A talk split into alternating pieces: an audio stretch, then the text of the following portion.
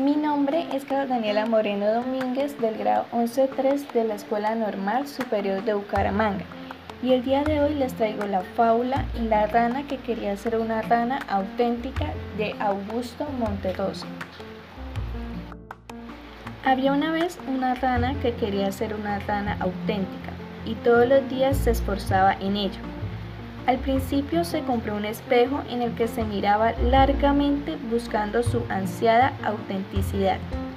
Unas veces parecía encontrarla y otras no, según el humor de ese día o de la hora,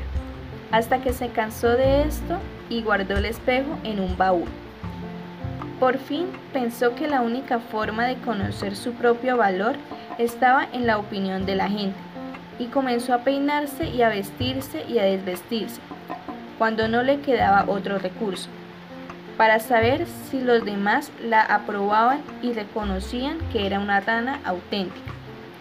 Un día observó que lo que más admiraban de ella era su cuerpo, especialmente sus piernas, de manera que se dedicó a hacer sentadillas y a saltar para tener unas ancas cada vez mejores, y sentía que todos la aplaudían y así seguía haciendo esfuerzos hasta que dispuesta a cualquier cosa para lograr que la consideraran una rana auténtica, se dejaba arrancar las ancas y los otros se las comían, y ella todavía alcanzaba a oír con amargura cuando decían que qué buena rana que parecía pollo.